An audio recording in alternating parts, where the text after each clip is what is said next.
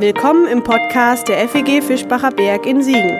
Es folgt eine Predigt aus unserem Gottesdienst. Wenn du uns kennenlernen willst, besuch uns gerne sonntags um kurz nach 10 oder online unter fegfischbacherberg.de. Jetzt wünschen wir dir eine gute Zeit mit unserem Podcast.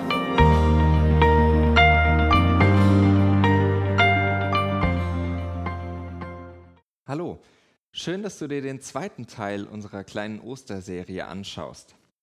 Wir begleiten eine geheimnisvolle Gestalt aus dem Johannesevangelium durch Ostern hindurch, den Lieblingsjünger oder wie wir ihn in diesem Jahr nennen, den Musterschüler. Denn er ist ein Muster, in das wir unsere Geschichten hineinzeichnen. Er ist ein Platzhalter in den Texten, an dem unser Leben einen Platz bekommt. Heute, an Karfreitag, folgen wir ihm ans Kreuz in drei Stationen aus Johannes 19.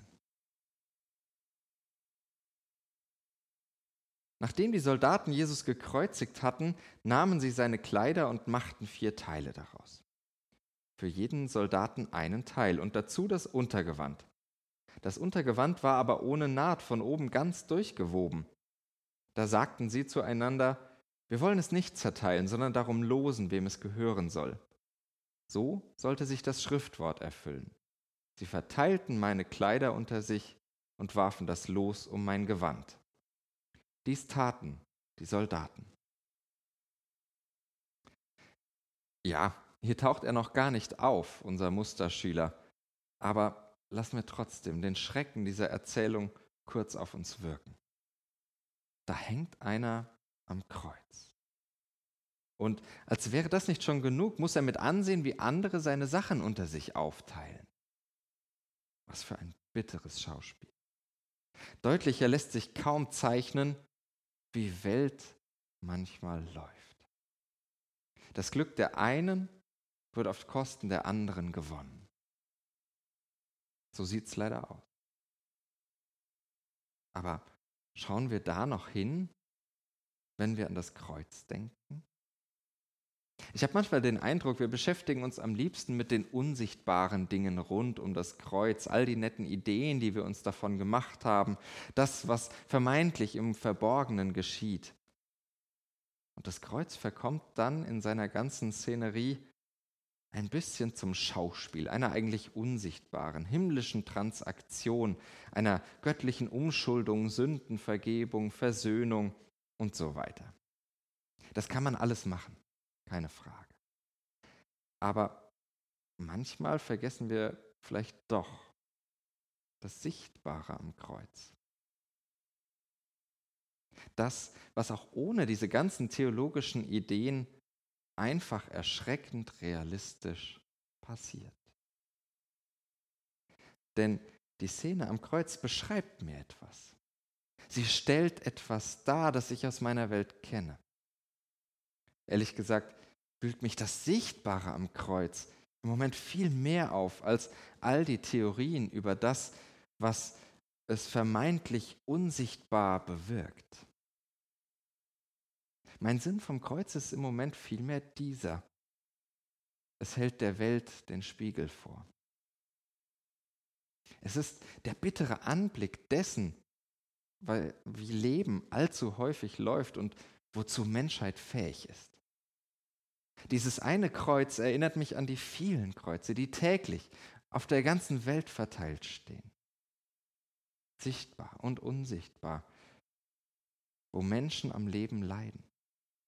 Auf Lesbos, im Mittelmeer, in Syrien und in den vielen anderen Krisenherden. In den Quarantänewohnungen der Einsamen und in den Straßen der Armen. Das Kreuz ist plakativ.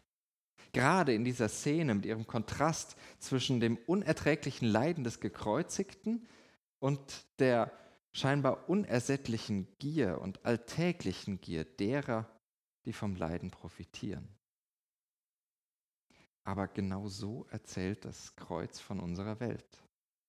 Plakativ und doch so realistisch. Doch gerade so kann mir das Kreuz heilsam werden. Vielleicht ist das Kreuz dabei noch gar nicht selbst die Heilung, Es ist für mich zuerst einmal eine Diagnose. Es benennt ein Problem. Vielleicht ist es so eine Art Röntgenbild der Welt und des Lebens. Und damit beginnt es. In unserer Szene setzt damit aber zugleich schon ein bisschen Heilung ein. Unscheinbar. Und das ist ganz leicht zu übersehen. Es steckt in diesem Nebensatz. So sollte sich das Schriftwort erfüllen. Was daran heilsam ist? Wenn auf diese Weise erzählt wird, dann bleibt Welt nicht für sich. Sie bleibt nicht allein mit ihrer Krankheit, sondern hier kommt Gott ins Spiel. Hier kommt die Geschichte Gottes in die Geschichten unseres gemeinsamen Lebens. Wo Geschichte mit Gott erzählt werden kann, mit so einem Schriftwort, da bekommt sie in all ihrer Dunkelheit einen kleinen Schimmer von Zukunft. Wo Lebensgeschichten mit der Idee Gottes in Berührung kommen, da bekommen sie ein kleines bisschen Halt. Da hält eine flüsternde Stimme mitten im Geschrei dagegen, erinnert an Gutes und hofft auf Neues. Selbst in der tiefsten Sinnlosigkeit hält der Gedanke an Gott die Suche nach dem Sinn fest. Das ist noch längst nicht die Antwort. Aber schon die suchende Frage eröffnet einen ganz neuen Horizont. Etwa die Hoffnung auf das, was dieser zitierte Psalm 22 mitbringt, wenn man ihn mal liest. Solche Dinge. Denn er, Gott, hat nicht verachtet, nicht verabscheut des elenden Elend. Er hat sein Angesicht nicht verborgen vor ihm. Er hat gehört, als er zu ihm schrie. Die Armen sollen essen und sich sättigen.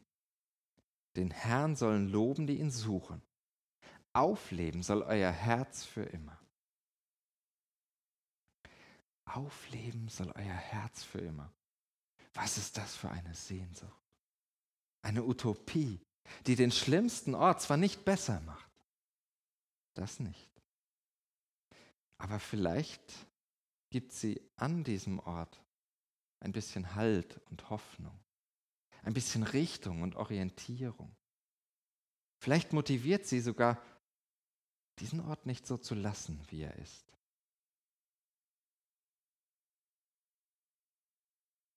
Was folgt, ist ein Kontrast. Sahen wir eben noch das Geschehen in so einer Art Überblick mit allem drumherum, wird nun das Kreuz selbst in den Fokus genommen. Wir gehen näher ran. Die vier Männer der ersten Szene, die stellten eindrücklich dar, wie kaputt Welt sein kann. Es folgen in der zweiten Szene vier Frauen, die uns zeigen, wie Welt ein bisschen gesünder werden könnte. Und mittendrin unsere geheimnisvolle Hauptfigur.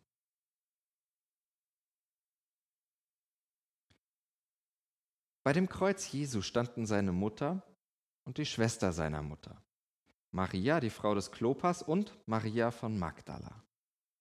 Als Jesus die Mutter sah und bei ihr den Jünger, den er liebte, sagte er zur Mutter, Frau, siehe, dein Sohn. Dann sagte er zu dem Jünger, siehe, deine Mutter. Und von jener Stunde an nahm sie der Jünger zu sich. Es ist das letzte Gespräch, das Jesus führt. Es ist sozusagen sein Vermächtnis. Und es erinnert mich ganz merkwürdig an die Gespräche unserer Tage. Denn wenn ich mir die Szene vorstelle mit dem, der da am Kreuz hängt und mit denen, die darunter stehen, dann ist es wohl ein Gespräch auf Abstand. Und vielleicht kommt mir diese Geschichte deshalb umso näher. Ein Gespräch voller Nähe in einer Zeit voller Trennung. Für wie viele Menschen ist die Erfahrung der letzten Tage besonders, die getrennt zu sein? Getrennt zu sein von lieben Menschen oder von Menschen überhaupt. Sie höchstens mit anderthalb Metern Sicherheitsabstand zu sehen oder virtuell. Und ich fürchte, unsere Szene ist in diese Situation hinein zuerst einmal gar kein echter Trost. Und doch eröffnet die Szene eine Perspektive, die irgendwie auf der Hand liegt, die sich auch eigentlich von selbst versteht und doch viel leichter gesagt ist als getan. Kümmert euch umeinander. Sorgt füreinander, als wärt ihr eine Familie. Mehr noch, sorgt euch vor allem um die, die es gerade jetzt am dringendsten brauchen. Achtet auf die, die gerade leiden. Der Musterschüler ist die Lehrstelle im Text, die mich in dieses Miteinander hineinnimmt, mich in die Verantwortung nimmt, in die Verantwortung, diese Solidarität, dieses Miteinander zu leben. Allerdings, um das zu sagen, braucht es natürlich kein Kreuz und dafür braucht es auch keine Religion. In recht erfreulicher Weise ist das in den letzten Wochen zumindest theoretisch gesellschaftlicher Konsens geworden. Wir achten aufeinander und wir verzichten auch füreinander. Diese Erzählung vom Kreuz, vom Karfreitag, die ist aber nicht nur Diagnose für eine kranke Welt oder ein Appell zum Miteinander, zur Solidarität. Mit der Geschichte von Jesus Christus wird eben auch immer nicht nur Welt erzählt und dargestellt, wie sie ist. Es wird noch nicht einmal nur Welt ausgemalt, wie sie vielleicht sein könnte, sondern es wird Leben im Licht Gottes erzählt. Das heißt für mich, es werden diese feinen Nuancen des Lebens eingefangen, die das Leben irgendwie ausmachen, die es so besonders machen. Diese beiden Szenen, die erzählen eine Idee davon, wie sich Hoffnung mitten in der Trostlosigkeit anfühlen könnte. Und sie lassen ein bisschen spüren, was Solidarität, was ein Miteinander in Zeiten der Einsamkeit bedeuten kann. Diese Geschichte hält fest, was Geschichte überhaupt zusammenhält. Gott. Mit dieser Erzählung von Gott ahne ich, dass in der Hoffnung mehr passiert als ein bloßes Durchhalten, dass im Füreinander doch mehr liegt als bloße Solidarität, dass wir darin mehr zu spüren bekommen.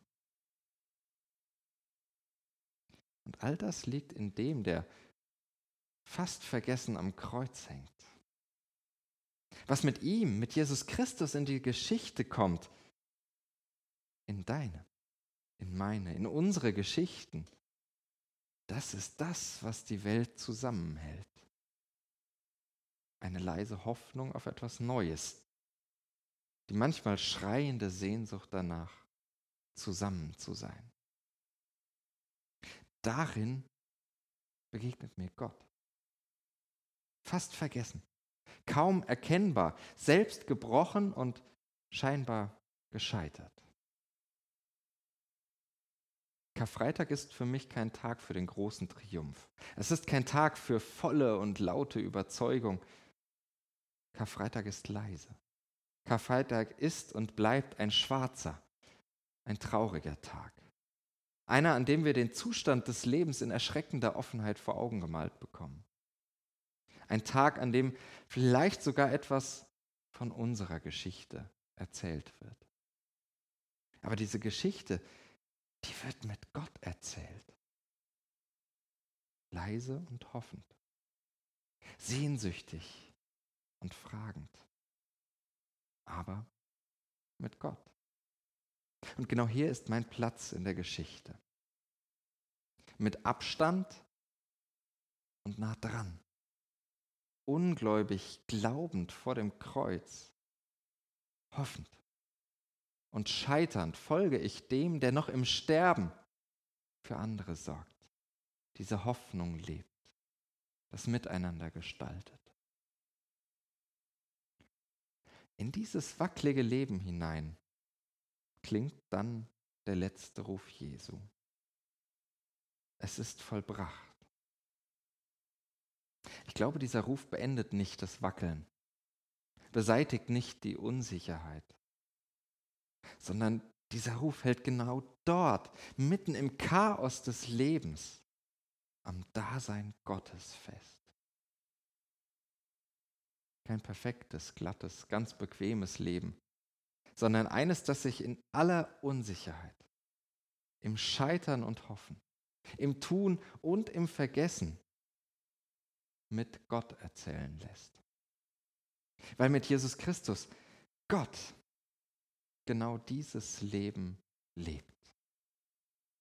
Weil Gott dein unsicheres Leben ganz sicher liebt. Karfreitag 2020. Das ist Karfreitag in einem unsicheren, in einem chaotischen Leben. Ich will darin dennoch die leisen Hoffnungsstimmen hören, das Rufen nach Zusammenhalt. Das soll mich berühren und bewegen. Und ich will vor allem Gott nicht vergessen. Im Wirrwarr von K und Corona-Wochen.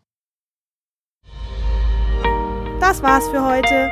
Um keine neue Folge zu verpassen, kannst du den Podcast einfach auf deinem Smartphone abonnieren. Mehr Informationen findest du unter fegfischbacherberg.de. Wenn es dir gefallen hat, lass uns gerne einen Kommentar oder eine Bewertung da und sag es weiter. Tschüss und vielleicht bis zum nächsten Mal.